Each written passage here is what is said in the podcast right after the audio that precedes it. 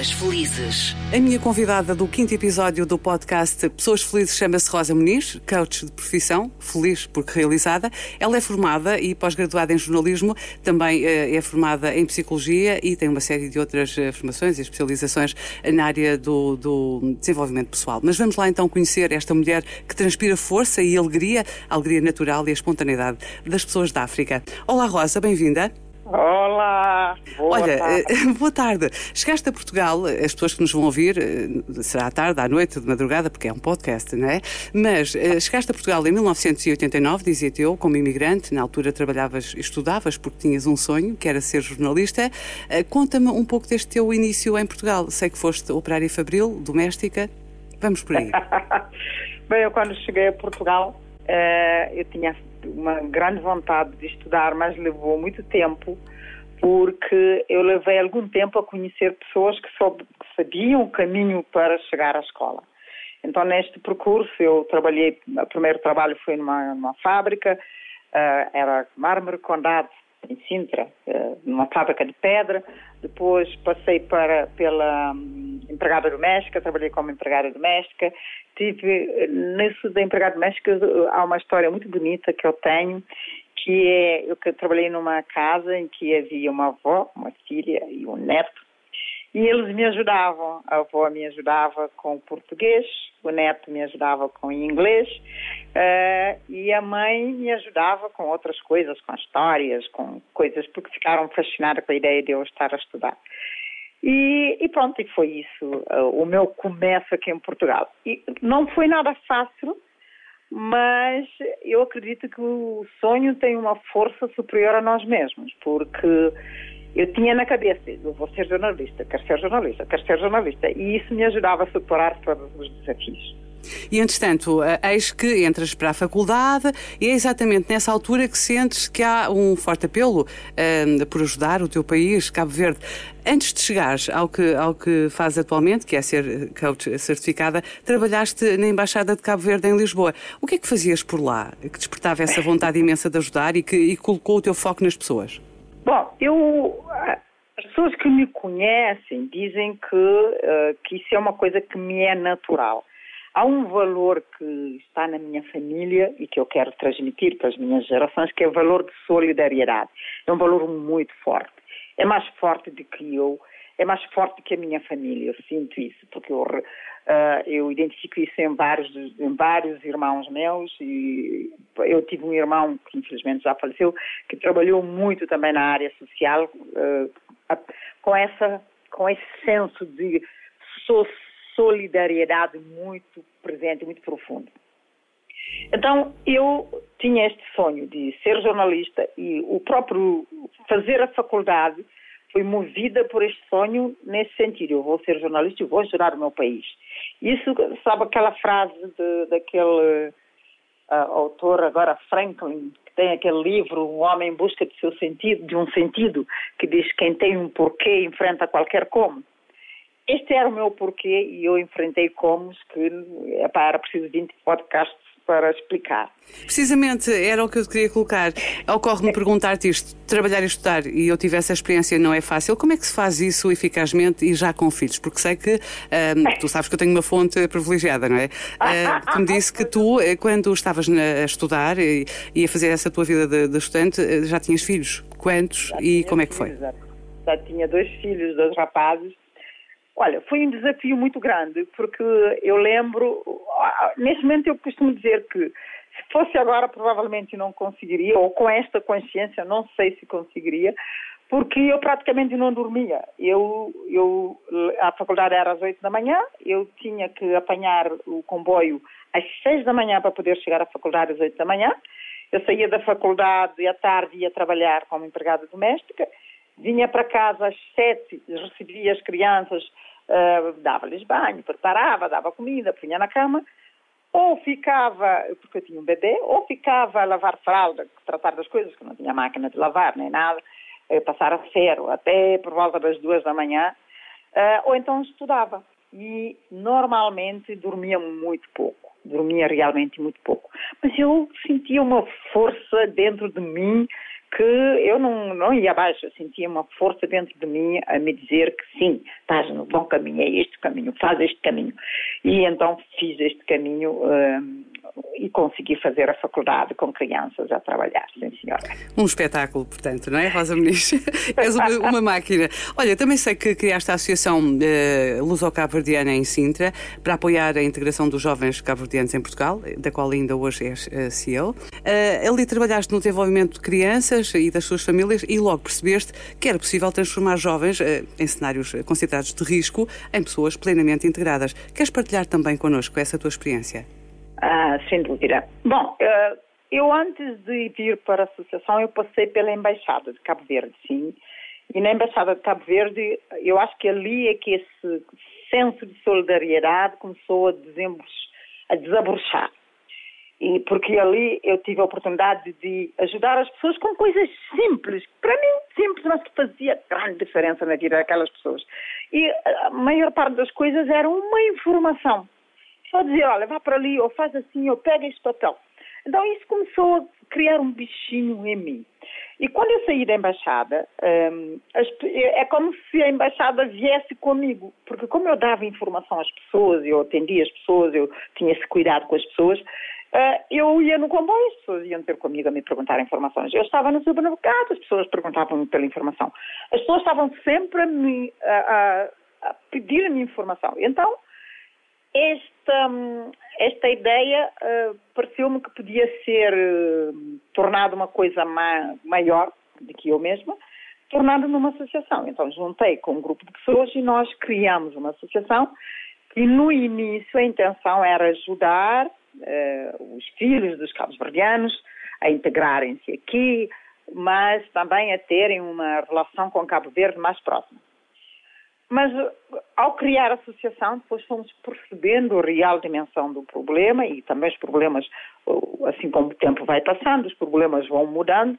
E às tantas nós estávamos a trabalhar com jovens eh, vulneráveis, com dificuldades de integrar na sociedade, jovens que se abandonam a escola muito cedo e ficam, eh, digamos, nas praças, nos bancos, aí nas esquinas, eh, desocupados e acabam por ser um risco para, para, para a sociedade, porque os jovens desocupados acabam por eh, caminhar para tornam fáceis alvos, fáceis a serem desencaminhados para a delinquência. Então nós começamos a fazer esse trabalho na associação.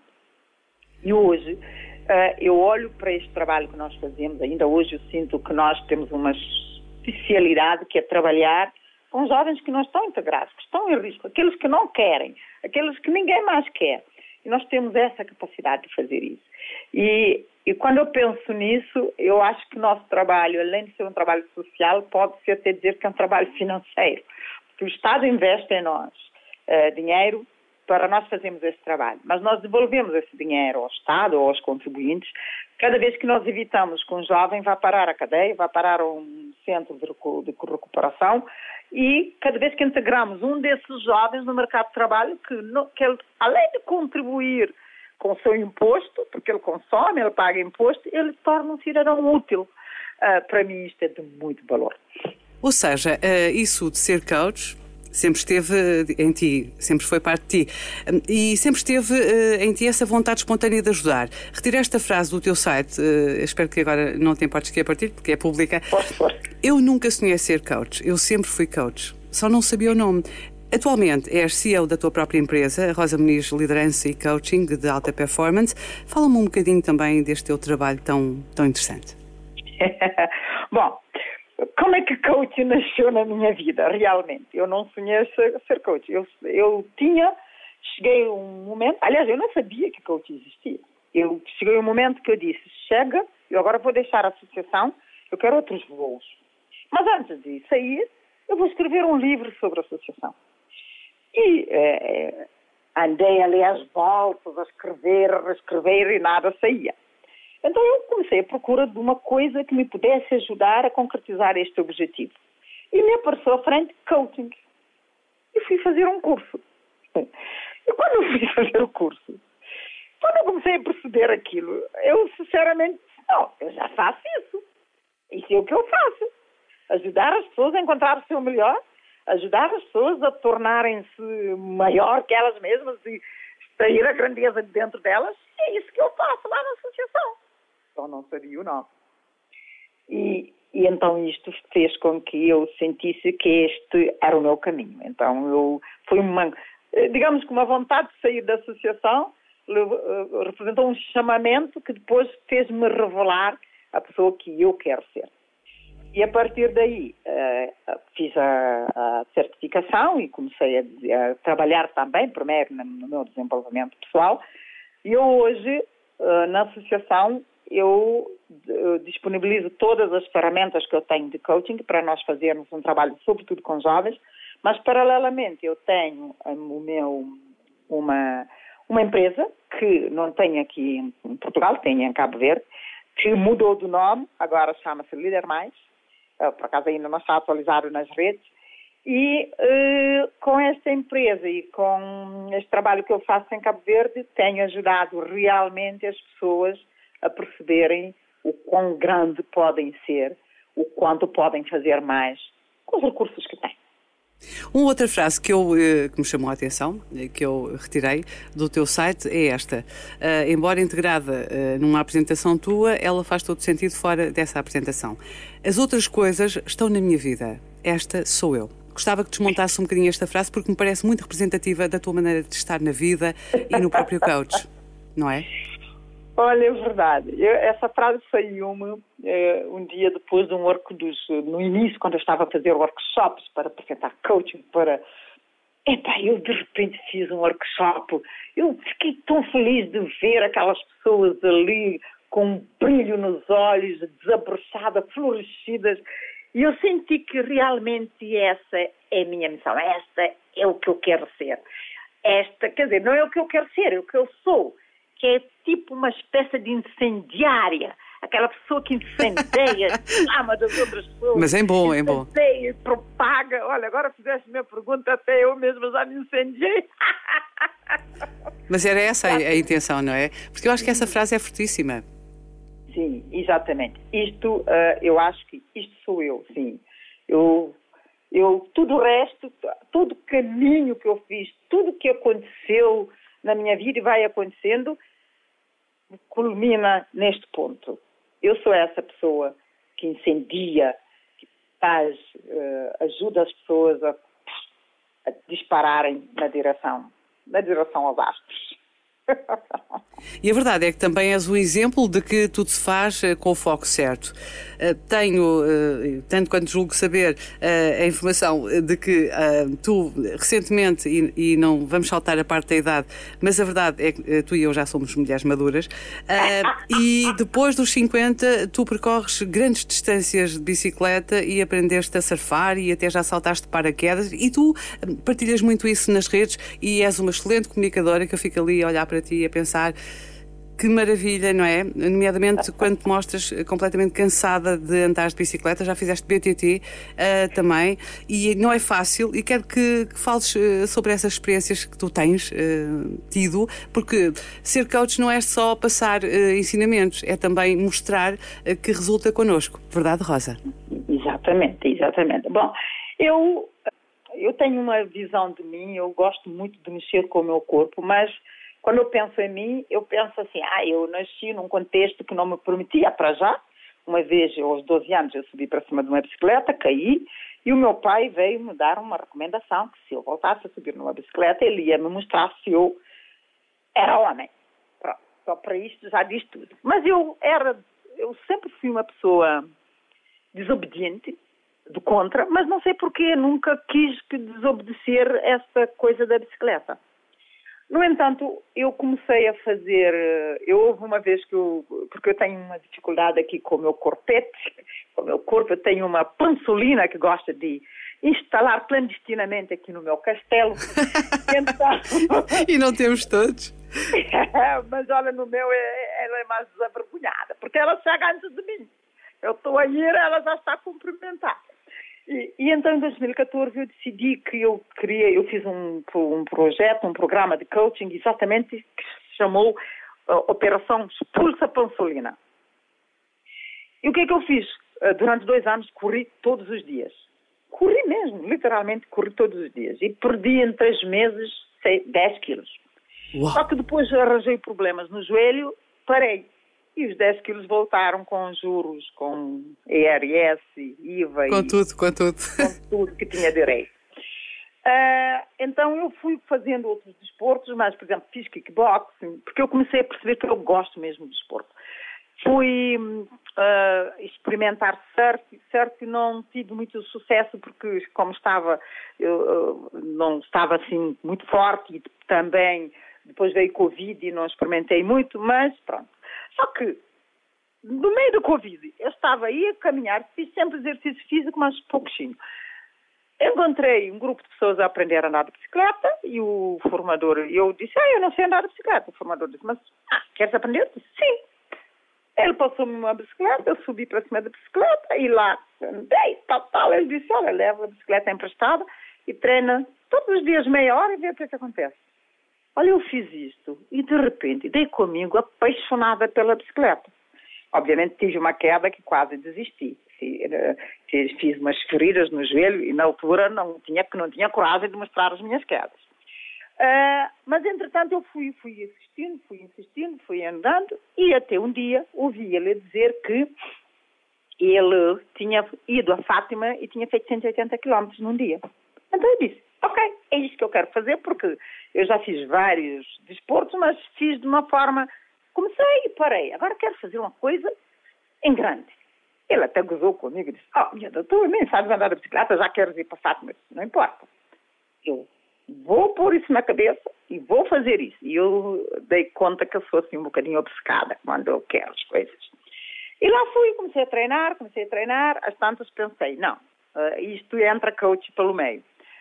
Para eu fazer uma coisa maior que eu, porque isso é uma coisa muito grande, eu não consigo fazer isso sozinha. Eu vou precisar de arranjar uh, pessoas, companheiros de viagens para me ajudar. Então, nisto, fui contratar uma PT, arranjei um, um, treinador de bicicleta que vai comigo nesta jornada, arranjei, tive que contratar uma nutricionista, um conjunto de pessoas que me ajudam nesta jornada. E, graças a Deus, isto resultou. O que é que acontece é que eu hoje, eu neste momento, podia pegar na bicicleta e pedalar até Fátima. Eu não faço neste momento porque caí e fiz uma... estraguei aqui o braço direito, mas está tudo a posto com alguma dificuldade por causa do braço direito, para no dia 5 de outubro eu pedalar de Lisboa a Fátima.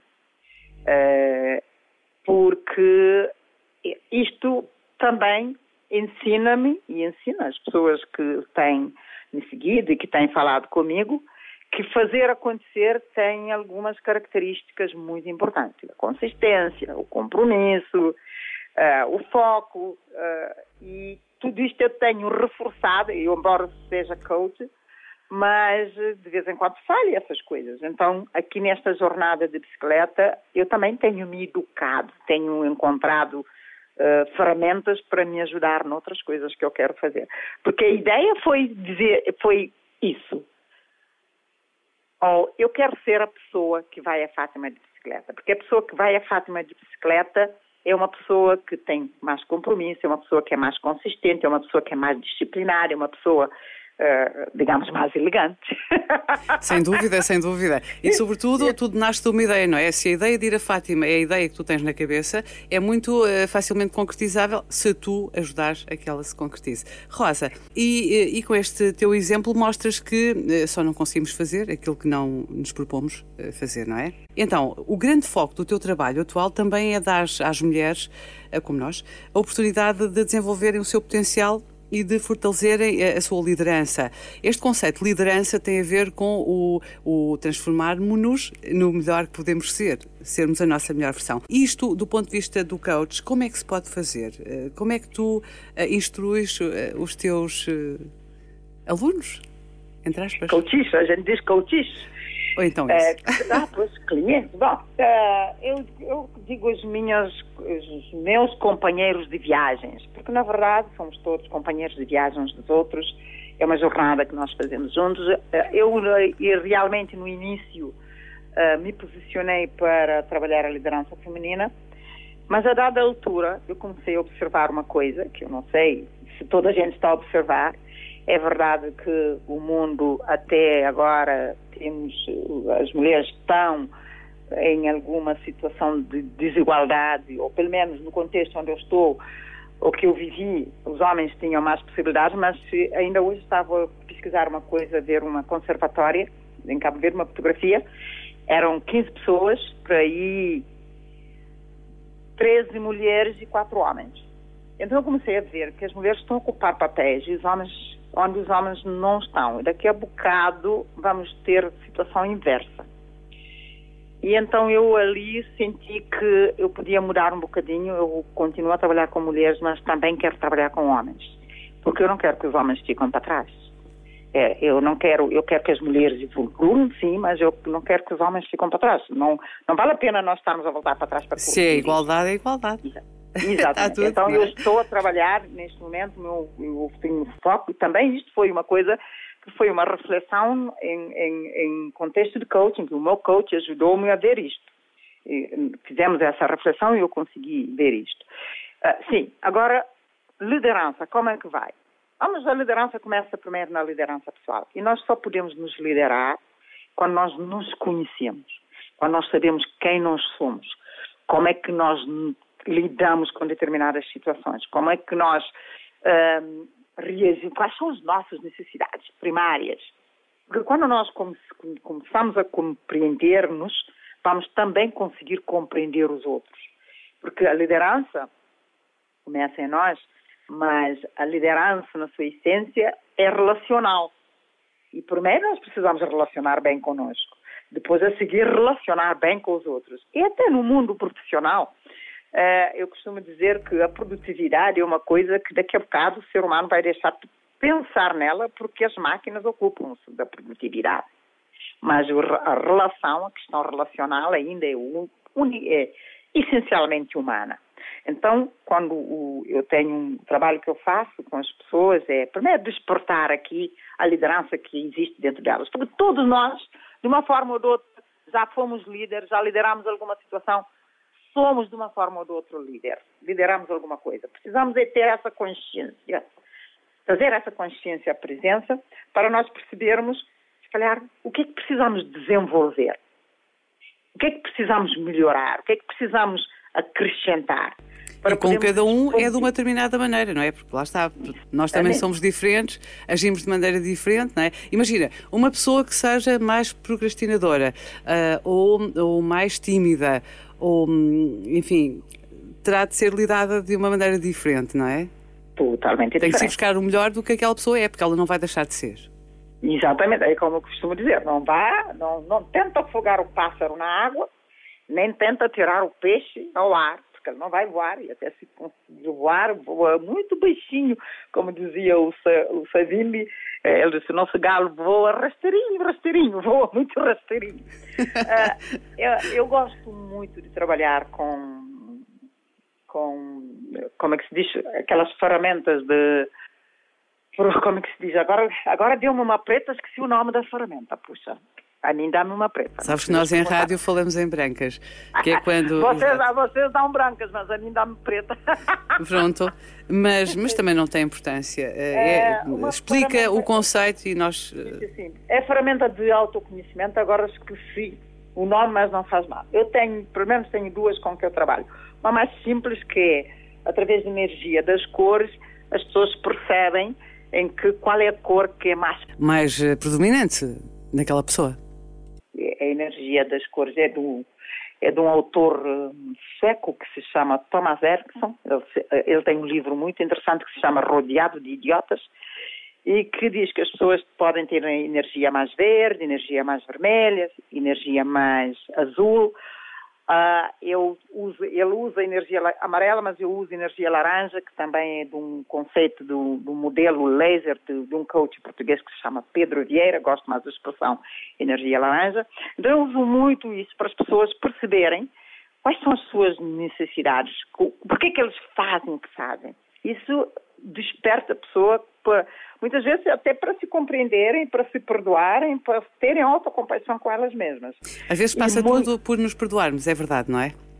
Exatamente, porque às vezes nós, por exemplo, uma pessoa que procrastina está sempre a se atirar uh, chicoteadas a si mesma, chicotadas a si mesma, a chicotear-se, uh, mas não sabe a razão por que procrastina. Por vezes, quando ela começa a perceber onde é que ela se encaixa, quais são as suas necessidades, quais são os seus desejos, aquilo que, quem é a essência dessa pessoa, ela vai perceber que eu procrastino porque eu estou no sítio errado.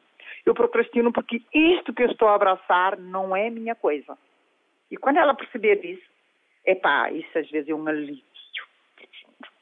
Uh, e depois vai perceber por que, que a outra pessoa faz aquela coisa que eu acho que ela é idiota, que é uma estúpida, é uma pessoa extremamente difícil, é só porque ela é uma pessoa totalmente diferente de mim. Ela vê a vida de uma perspectiva totalmente diferente de mim. Digamos agora nessa, nessa perspectiva que eu disse, uma energia vermelha e outra energia verde, elas veem coisas totalmente diferentes. A energia vermelha olha e vê resultados, e vê dinheiro, e vê o prático da coisa, e a energia verde olha e vê relações, vê corações, vê pessoas, vê afeto. Eh, então, essas duas pessoas, elas não estão certas, não estão erradas, o mundo precisa delas, mas nós precisamos compreender onde ela está e nós, se nós desenvolvemos a flexibilidade suficiente, conseguimos inclusive ativar essa energia também em nós e relacionar com aquela pessoa na sua necessidade, na sua energia. Inclusive, a Rosa, uh, isto agora se calhar extravasa um bocadinho o âmbito do desenvolvimento pessoal, mas uh, ou se calhar não. é natural, eh, quando nós critica, criticamos alguém, de alguma forma, estarmos a olhar para nós. não é? Eu, é, é, é exatamente. Olha, eu vejo eu... muito isso por mim. Ai, não gosto não. nada de fulano tal ou de fulano tal. E na verdade aquela pessoa é só uma representação de mim, de uma parte de mim, que eu não quero ver. Olha, eu tenho uma história, um exemplo muito, né, como diz os miúdos, muito fixe disto. Quando eu, o, meu filho mais velho é muito parecido comigo. Eu, eu lembro quando eu, para, os tempos que eu estava a trabalhar intensamente, depois parei de trabalhar e, e fiquei mais tempo em casa a observá-lo. Epá, eu nem com o miúdo tão autoritário. Eu nem com o miúdo com umas expressões assim, que de agressividade. Eu nem com, com miúdo com uma, aquelas coisas que me aborrecem profundamente. Mas eu depois percebi que o miúdo só estava a me espelhar, que aquilo era eu em versão menor. Uh, e isso foi muito forte para mim. A maior parte das vezes, aquelas coisas que nos aborrecem nas pessoas, que nos irritam nas pessoas, são coisas que estão em nós, que as pessoas estão a nos espelhar. Aliás, há uma frase que eu li, eu não me lembro o autor, mas a frase é assim: se vês um homem bom, tenta imitá-lo. Se vês um homem mau, analisa o teu coração. Ah, então isso. Tão isso, tão isso, tão isso. E agora, eh, eh, Rosa, a pergunta inevitável num podcast que se chama Pessoas Felizes. Quiseste muito é. ser e és uma coach de sucesso em Portugal. Uh, Consideras-te uma pessoa feliz realmente? Realizada já és? Um, olha, eu não sei o que é que. Bom, para mim, felicidade tem uma definição que é o que eu uso, é gestão de expectativas. E nessa lógica, aprendi a gerir as minhas expectativas, uh, mesmo quando as coloco muito altas, mas normalmente coloco-as em mim e vou lidar com elas uh, no sentido de as concretizar e quando não as concretizar também lido com elas. Isso é a minha versão recente. Nem sempre foi assim, atenção. Uh, a realização é uma coisa que um, eu estou a começar. Uh, uma vez na, na, Cuba eu perguntei a uma senhora, não, a senhora, eu disse assim, Mercedes, em Portugal não se pergunta, mas que idade tienes, no meu portunhol. E eu achei piada porque ela respondeu assim, em Portugal não se, não se pergunta, na Cuba não se responde. Ou seja, mulheres não dizem idade. Mas eu digo... Acho muito bem. Eu tenho, eu tenho 55 anos, estou na faixa de 50 a mais. Mas agora é que a vida está a começar para mim, portanto eu não eu não, não, não, não sei o que é ser realizada. Há tanta coisa neste mundo que eu quero fazer e o pior é que quanto mais eu faço uma coisa, quero fazer mais. Eu fui saltar de paraquedas e a seguir, o que é que me ocorreu? Eu vou fazer um curso para ser paraquedista. Não é para ensinar ninguém, mas para voar sozinha. Ah, agora vou, vou, até a Fátima de bicicleta. Dias a minha PT me perguntou qual é o próximo passo. Eu já tenho o próximo passo na cabeça. E, portanto, é pá, eu só quero que a vida me empreste a vida para eu viver para lá dos 100 anos, para eu poder pôr na prática todas as possibilidades que eu consigo percepcionar, coisa que eu não conseguia antes, que eu agora consigo percepcionar. Portanto, Uh, eu acho que a felicidade é isto: gerir, gerar, gerir expectativas, ter esperança, ter coisas a conquistar, ter, saber que é possível. E para mim, nesse sentido, sim, eu sou muito feliz porque uh, eu vejo muitas portas e janelas abertas. O mundo é um, é um oceano de oportunidades e eu estou aqui para aproveitá-las todas. Que bom conhecer-te, que bom conhecer-te. Ainda bem que eu trouxe ao podcast pessoas felizes porque eu acho que tu és a cara deste podcast. Olha, é verdade, é verdade. Para além do jornalismo, da psicologia, do coaching e dos teus filhos, o que é que mais te desenha sorrisos no rosto todos os dias? Bom, jornalismo é uma coisa que tomou caminho diferente, embora saber fazer perguntas ajuda muito no coaching. Uh, os meus filhos, olha o meu neto, os meus filhos. Também já tens uh, netos? Já tenho neto com 13 anos, estou prestes. Uau, essa informação não me chegou, vou ter que falar com a minha fonte. não, eu, a fonte sabe que. Não, se calhar não sabe. Bem, mas uh, olha, o meu neto tem aqui, temos aqui uma tarefa de ele me ensinar. Ele me ensinou a jogar Uno, agora tem que me ensinar a jogar xadrez. O que é que me dá mais felicidade? O que é que me deixa feliz? É tanta coisa que eu não sei explicar assim uma coisa concreta. Mas há uma coisa particularmente que, para mim, uh, eu sinto que me deixa muito feliz.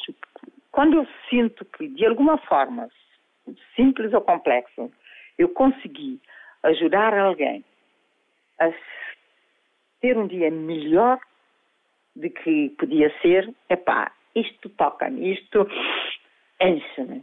Eu tenho, eu tenho uma ex-colega minha de, costumava dizer assim, sinto-me cheia. Isso enche-me, deixa-me cheia. E isto acontece na associação. Sexta-feira, por exemplo, é dia que eu vou, que temos reunião de equipa. Eu vou lá, é dia que eu sinto-me muito feliz, porque mesmo que haja muitos problemas, mas eu sinto muito feliz porque é sempre dia de construção, é dia que uh, eu de alguma forma sinto que eu aprendo alguma coisa com alguém, ou que eu ensinei alguma coisa a alguém. Epá, tem tanta coisa que me deixa feliz, mas aqui esta parte assim é o que eu me lembro agora. A felicidade é também algo um caminho, sendo tu uma curiosa, uma inquieta, como eu te vejo, uma apaixonada pelas pessoas e pela vida. O que é que ainda te falta fazer, Rosa, e aonde é que ainda uh, te falta chegar? Olha, falta-me fazer tanta coisa, tanta coisa. Eu tenho uma lista de 99, coi 99 coisas que eu tenho que fazer antes dos 100 anos, mas não tenho aqui a lista. E curiosamente, cada vez que eu, que eu, que eu risco uma coisa, outra entra. E neste momento, a coisa que, eu foco está em ir a Fátima de bicicleta. É o foco. A seguir vem outro. Um, onde que eu ainda não fui e que eu poderei querer ir? Há uma história que, que, que eu carrego de infância, que é... Eu lembro a primeira vez que me disseram que eu ia para a cidade. E eu senti tão feliz, tão feliz, mas eu, eu nunca mais experienciei uma, uma, uma felicidade como aquela. Que eu, quando penso nisso, eu digo: se agora me dissessem que eu vou à Lua, eu não me sentiria tão feliz como eu senti naquela altura. Porque eu, eu que nasci e cresci numa aldeia onde havia pessoas que nasciam, cresciam e viviam naquela aldeia até morrer e nunca iam à cidade. A cidade era uma coisa tão perto, mas tão distante. Então, tu és da Ilha da Praia, convém realçar, não é? Ilha de Santiago, Praia. Uh, eu, sinceramente, uh, se houver viagem para a Lua, eu também vou. Portanto, eu neste momento, qualquer sítio, eu posso ir a qualquer sítio que seja possível. Uh, não, não vejo limites. Se a Lua estiver para ir, a Marte estiver para ir, eu estou na lista. E pronto, Rosa, a nossa conversa chegou ao fim. Foi interessantíssima, como eu previ. Obrigada por teres vindo. A Rosa Muniz foi a quinta convidada do podcast de Pessoas Felizes. Trouxe vários testemunhos numa só conversa, esta que ouviu. Ela é uma cabo-verdiana a dar-se muito bem em terras lusas, uma empreendedora na área do coaching e, muito importante, uma mulher que ajuda uh, mulheres, homens, uh, jovens a transformarem-se na sua melhor versão. Rosa, foi mesmo um prazer ter-te aqui. Continua a fazer o que sabes fazer melhor que é Pessoas. Pessoas Felizes.